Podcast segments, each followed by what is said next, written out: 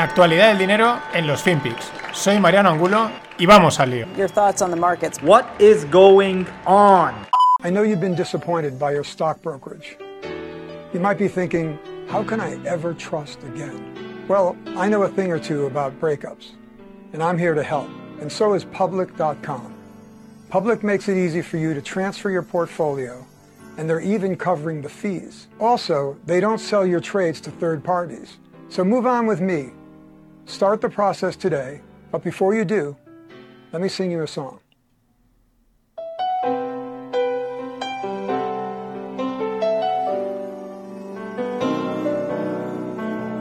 I could hardly believe it.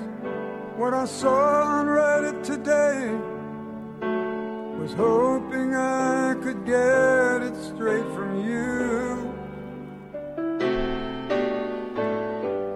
told me about order flow, so I googled now I know. Think I gotta find somebody new. So tell me all about it. Tell me who you sell my trades to. Oh, tell me one thing more before I go.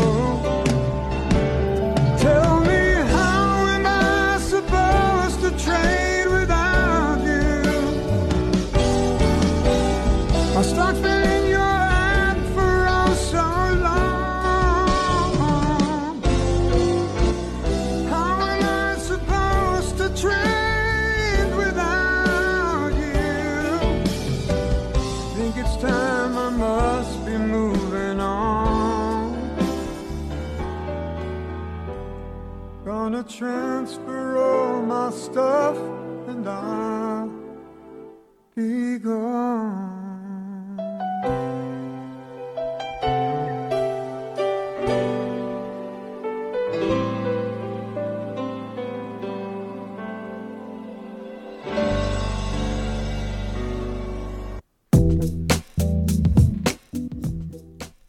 ¿Qué tal, no financieros? Había que ponerla entera. Este que oís es Michael Bolton reversionando su clásico How Am I, How Am I Supposed to Live Without You, pero contratado por la empresa Public.com, competencia de Robin Hood, para promocionar eh, pues sus esos de brokeraje, ¿no? Y ahí habla que si en Reddit metió totalmente la canción, que si entendí lo que era el order flow y cómo How am I supposed to trade without you, ¿no?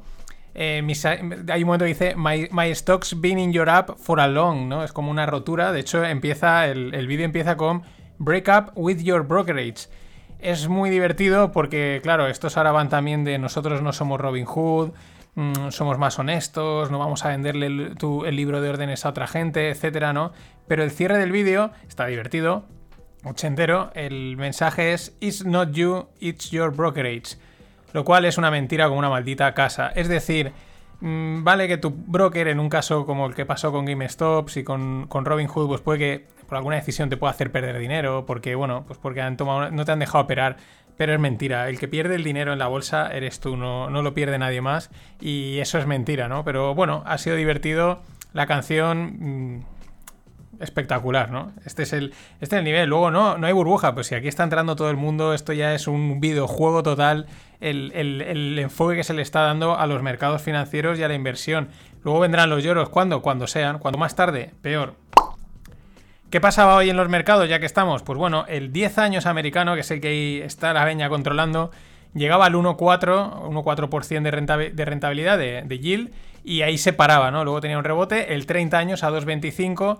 Las stocks, las acciones, lo mismo, empezaban, tenían el día bien, ayer al final cerraron mejor, luego empezaban cayendo, luego las han rebotado y a ver, ahí los que dicen que lo que está moviendo el mercado es el gamma y el vanna, ya os hablaré algún día, segundas derivadas de las griegas de las opciones, mm, dicen a ver qué pasa, hay una ventana de dos días de debilidad, veremos a ver, mm, pues eso, pero bueno, eh, la Fed sigue tirando a tope.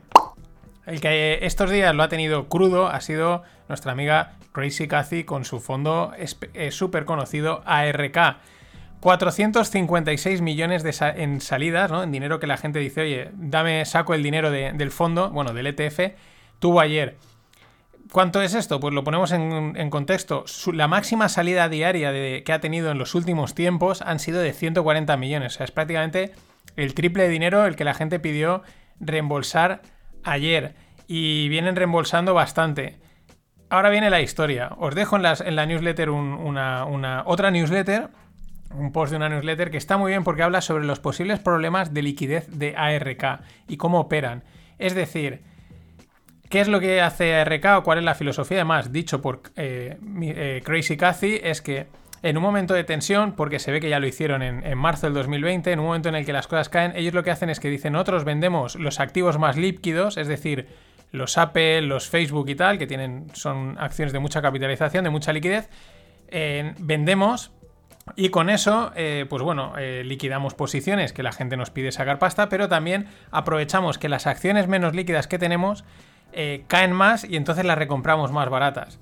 Y claro, aquí la gente tiene memoria y dice, mucho ojo, porque lo que estás haciendo es cargando de iliquidez tu fondo. Si estás vendiendo acciones líquidas por acciones ilíquidas, por, a cambio de comprar acciones ilíquidas, no las haces más líquidas. Estás cargando de, liquide- de iliquidez. ¿Eso qué quiere decir? Que como las cosas se pongan complicadas, te va a costar más venderlas y las ventas se aceleran. De hecho, digo lo de la memoria porque parece ser que hay un fondo llamado Boot for Capital con sede en UK que ya le pasó esto. Hacían esta estrategia, no, no pasa nada, lo tenemos todo descontrolado. ¿Qué puede salir mal? Y tuvieron que suspender los reembolsos en su momento y acabó cerrando.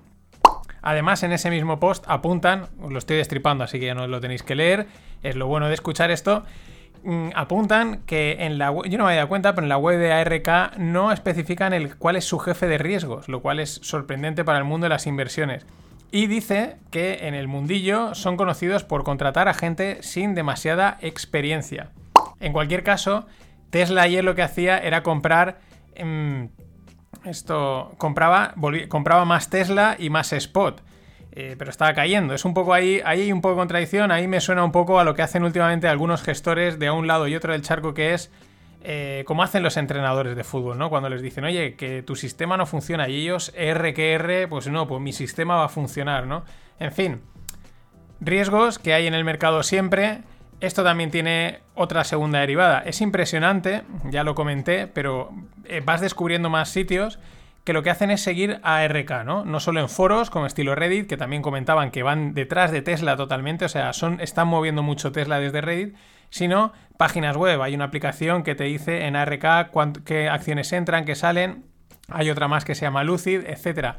Y claro, esto tiene un efecto de segundo orden. Hay mucha gente que no invierte en, en ARK. ¿Qué es lo que hace? Seguir lo que hace en ARK. Con lo cual, una, una cascada de ventas o de salidas de ARK va a generar fuera de ARK también el mismo efecto cascada, ¿no? Así que eso también hay que tenerlo siempre en cuenta, ¿no? Mm, son los tiempos que corren. Y un dato eh, relativo a, a inversiones desde el punto de vista inmobiliario y curioso, de nuestra amiga Kamala Harris, Kamala la Buena. En el 2004 se compra una casa en San Francisco por 489 mil dólares. La ha vendido recientemente, es decir, unos 17 años más tarde, por 800 mil dólares. No está nada mal. Le ha sacado un 63% de rentabilidad, es decir, un 4,2% anualizado. Ojo, aquí habrá que añadir los gastos de mantenimiento. Gastos de mantenimiento, no sé los impuestos que habrá en Estados Unidos, es decir, que se comerán seguro en 17 años, se comerán bastante esta rentabilidad. También hay que tener que del 2004 a ahora, pues probablemente San Francisco ha ido muy bien, ¿no? Todo el crecimiento eh, tech de, Silicon Valley, etcétera, viene de antes, pero eh, es un mercado que se ha revalorizado bastante y sin embargo te da un 4% anualizado. Y aquí sí que me vale lo de easy, easy. Pues si hubiese invertido en acciones. No hablo de las de Cathy Wood, no hablo de las tecnológicas, sino de cualquier otra empresa. Pues probablemente le hubiese sacado bastante, bastante más. La inmobiliario tiene muchas trampas. Yo siempre digo que el que compra es el último, el último mono de, la escala, pero no vamos a entrar en polémicas que sé que hay mucha gente fan de lo inmobiliario. Y sin dejar Estados Unidos ni lo inmobiliario, los precios de, las, de los inmuebles un 10,4% arriba en el 2020. El otro día veíamos que en Canadá estaban rondando el 23%. Enseguida dicen boom en el boom en el mercado. Bueno, mm, sí, no, no lo sabemos. Mm, hay que recordar que en el 2008 el problema era el endeudamiento. Claro, era, ese es el verdadero problema, que cuando petan, todo para abajo. Pero bueno, ahí está, un 10,4% arriba los precios en Estados Unidos de las casas. Y disimuladamente, siguiendo en Estados Unidos, pero yo y en el resto del mundo mmm, siempre vamos un poquito detrás, vamos camino hacia la UBI, Universal Basic Income, el ingreso mínimo vital o como le queramos, la renta básica universal, como le queramos decir. Disimuladamente, ¿por qué? Porque con esto de la pandemia Primero han salido los cheques, los cheques que han repartido desde, desde, el gobierno a todos los americanos, se ve que van a salir más y el gobernador de California también ha aprobado un paquete de estímulos de 7,6 billones, 7.600 millones, que serán cheques de 600 dólares para determinada gente, gente necesitada, ¿no? Pero esto lo oí el otro día en un análisis que hacían también americanos de que parece ser que cada 2x3 va a haber que sacar la chequera a repartir dinero, ¿no? Y es una manera muy suave de, probablemente, porque también está en las agendas, la, Universal Basic Income. Más cosas. Éxito de integración de Big Commerce en el marketplace de Walmart. ¿Qué es Big Commerce? Pues un Shopify, ¿no? Te montas ahí tu tienda online, etc. ¿Qué es Walmart? Pues Walmart es la referencia histórica y mundial de los supermercados. Los, muchos de los supermercados españoles, algunos que ya no existen, otros que existen, la referencia, la copia, la imagen, porque siempre hacemos lo mismo y es una jugada inteligente ver qué hacen los americanos que van por delante y luego traerlo, es Walmart. Se habla mucho también muchas veces de ojo con Walmart, que, poco a poco pues va, van haciendo, bueno, son grandes, pero sobre todo en el mundo online. Y el ejemplo es que tienen un marketplace en el que, bueno, pues la gente puede conectarse y vender cosas, que eso pues es muy parecido a lo de, a lo de, a lo de Amazon, pero en este caso, pues te, conectándote con Big Commerce, que es, pues eso, un, intermediario, ¿no? En el que tú te creas la tienda, pero aparte luego te permitirá vender en Walmart. Muy interesante. Y a seguir, Walmart. BBVA aquí en España plantea un ERE que afectaría a 3.000 empleados. El 10% de los empleados que tiene en España. A esto hay que añadir que Bankia y CaixaBank, que se han fusionado, va, se estima que su ERE o su ajuste de plantilla va a rondar las 7.000 personas. El Santander ya publicó otras 3.000 y el Sabadell otros 2.000. O sea, unas 15.000 personas en la banca, fuera. Es duro, eh, es duro, pero pues no sé lo que hay entre unas cosas y otras, pero la verdad es que es duro porque estas son empresas serias, o sea, empresas serias son, pero digo, sólidas, ¿no? Que molaría que no hicieran estas cosas, pero es que los tiempos y en la banca tienen que adelgazar a tope. Como está haciendo Telefónica, a nivel de deuda. Eh, luego, siguiendo en el mundo este fintech banca, Square, la, segunda empresa de Jack Dorsey, de pagos, presentados resultados, beneficio total de Square 1,23 billions. Datos espectaculares, sobre todo en Estados Unidos. Esta es una de las cosas que alguna, alguien apuntaba eh, por Twitter, decía, me mola mucho, pero es que le veo complicado crecer fuera de Estados Unidos, o lo tiene más limitado, ¿no? por temas regulatorios, por temas de diferentes historias, ¿no? Claro, por eso Jack Dorsey pues dice, yo quiero Bitcoin para esto. Esa es una de las razones, porque claro, Bitcoin es un sistema global y a él le viene perfecto. Si tiene que coger Square y empezar a meterlo en la India o en Sri Lanka o en Europa, pues ya es la regulación, los costes, etcétera, y claro, ya no es tan rentable, ¿no? Aquí que aquí se vende idealismo, pero detrás lo que hay siempre es dinero. Pero bueno, Square, crecimiento de un 168% del beneficio bruto, márgenes del 88%, una auténtica barbaridad. Y de toda esa pasta, esto es lo interesante, 97 millones de beneficio eh, los genera Bitcoin, de los cuales solo 41 millones los han generado en el último, cuatrimestre, en el último trimestre. Perdón. Es decir, ellos han ganado 97 millones transaccionando 4.570 millones de dólares en Bitcoin. ¿Vale? esta es la gracia de, jaja, la adopción. Ya, ya, ya, claro, si a mí lo que me interesa es que transacciones con Bitcoin, con Dogecoin o con lo que quieras, pero transacciona en mi app, en mi broker, con Master, con quien sea. Tú transacciona, haz transacciones, compra, vende, haz lo que quieras, pero transacciona, porque yo en cada transacción comisiono con un 88% de margen. Y sí, que has movido 4.500 millones, pero 97 millones casi money, eh, money free, porque costes bajísimos. Ese es el truco.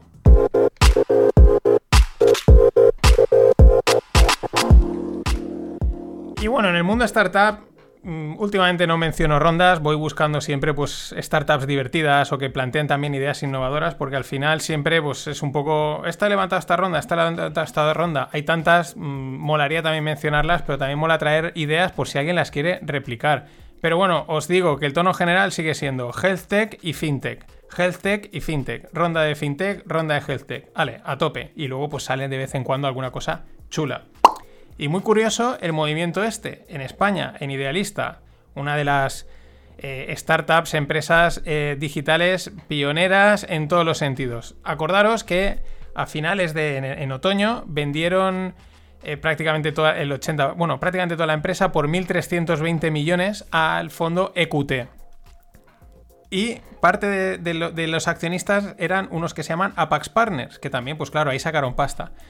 Pues bueno, ahora vuelven a invertir en, Idealista. O sea, hace unos meses vendieron, vendieron su inversión, sacaron pasta y ahora, han pasado nada, apenas 3-4 meses, vuelven a invertir 250 millones, se hacen con un 17%.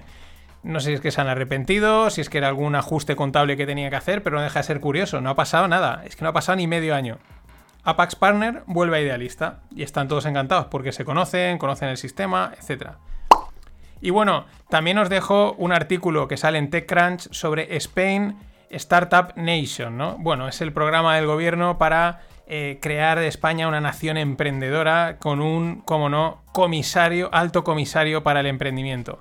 El artículo es extenso, pero cada vez que entrevistan al comisario, bla, bla, bla, bla, bla, bla, tenemos que coordinar, juntarnos, porque los objetivos, bajado al grano, nada. El objetivo, dice, esto es un plan a 10 años. Es curioso porque también al final del artículo, ya con un poquito de... Claro, tienen que punchar. Eh, entrevistan a, Michot, creo que es Sacha Michot, que es uno de los, de los de Globo, de los fundadores, y dice, no, claro, el que dice, no, sí, sí, a mí me parece todo esto muy bien, lo que pasa, dice ahí ya, es que esto me parece que es un plan que va a haber que desarrollar legalmente a mucho largo plazo, ¿no? Lo típico, lo típico de... Además que no cuadra con el mundo startup. El mundo startup no quiere decir que las cosas lo peten rápido, pero, pero al final tardan tiempo, pero son rápidas, ¿no? O sea, se hace mucho, muy rápido. Y tú vas a plantear un programa que va de comisiones y comisiones. Vi el otro día el, listado de propuestas y eran todo comisión de tal, comisión de tal, comisión de tal. Todo menos hacer lo que, lo que toca. Facilitar, eh, bajar impuestos bajar impuestos para que los primeros años se pueda funcionar sin tener unos costes de impuestos muy altos y luego ya se cobra lo que sea. Pero en fin, seguiremos a verlas pasar. Y bueno, he decidido que le voy a llamar Michael Mad Sailor, porque está Crazy Cathy y este, yo lo digo, creo que está bastante tronado. Pero bueno, y por eso Michael Mad Sailor, mm, bueno, pues ya tiene tantos bitcoins como el exchange BitMEX o el exchange Bitfinex, es decir, una barbaridad, creo que son 90 y pico mil bitcoins. El tío, pues yo qué sé, ya a comprar bitcoins, a comprar bitcoins, al final entre los va a tener todos él. Michael Matt Saylor. Eh, bueno, tuvo que salir ayer casi para decir que ella sigue apoyando Bitcoin y entonces Bitcoin rebotó. Esto me hace mucha gracia porque le intentan buscar eh, justificaciones al movimiento de Bitcoin de no, dijo este, dijo este otro, cuando han habido veces que han salido noticias que realmente era para que el Bitcoin se disparase y se ha quedado más plano eh, que un plato y otras veces de repente ha pegado un pampeo, porque de eso va el mercado cripto. Y bueno, un riesgo, el riesgo regulatorio. India, que nos puede pillar lejos, pero es un mercado grande y puede ser también una punta de lanza, en India ven demasiado riesgo en las criptos y están poniéndose muy serios. Quieren prohibir cualquier moneda privada y establecer un marco para sacar su moneda digital. Mm, a mí me hace gracia cuando ves a la gente que se ríen, jaja, es que no van a prohibir mis bitcoins y tal. Dices, si es que... Mm, ¿De qué te sirve a lo mejor algo que luego no puedas gastar? Va a estar muy bien, pero ¿qué sirve, ¿de qué te va a servir una moneda digital que tienes que hacer como en los inicios de Bitcoin, que la gente quedaba en la calle, en una esquina, en un sitio, y se intercambiaban el código, que era molaba mucho, pero digital me dirás lo que tiene. Si te lo arrinconan de la forma que sea, eh, y ese riesgo está ahí, veremos por dónde salen, que los gobiernos son como son. A mí me recuerda a los Hammers, los coches. Los Hammers molaban un huevo, molaban un montón. Pero al final, porque la gente no se los compraba? Porque no cabían en el garaje, no los podías gastar, no podías ir a ningún sitio, eran para pasear. Entonces, mm, de poco te puede servir algo que no pueda tener uso. Y mucho ojo, porque estos van en serio. Entre ellos, Yellen. Yellen es una archienemiga de esto, lo ha dicho, no se esconde. El otro día dijo que era, es extremadamente ineficiente para, los para las transacciones. Tampoco ha dicho ninguna mentira. Y bueno, justificaban, ¿no? Claro, como dijo eso es por lo que Bitcoin cayó. Sí, sí, para vosotros, lo que queráis. Pero mucho ojo, porque el de India, pero Yellen esta, va a tener, esta tiene y va a tener poder del peligroso. Así que son riesgos abiertos y hay que tenerlos en cuenta a la hora de, de jugar con esto.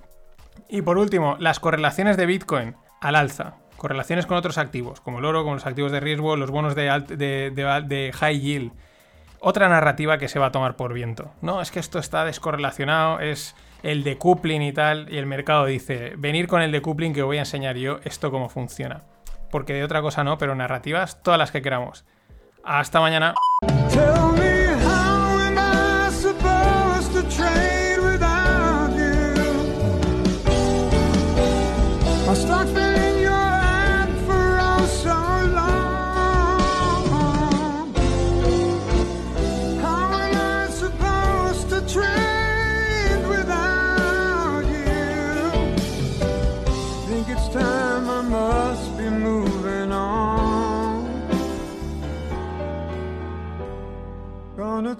Transfer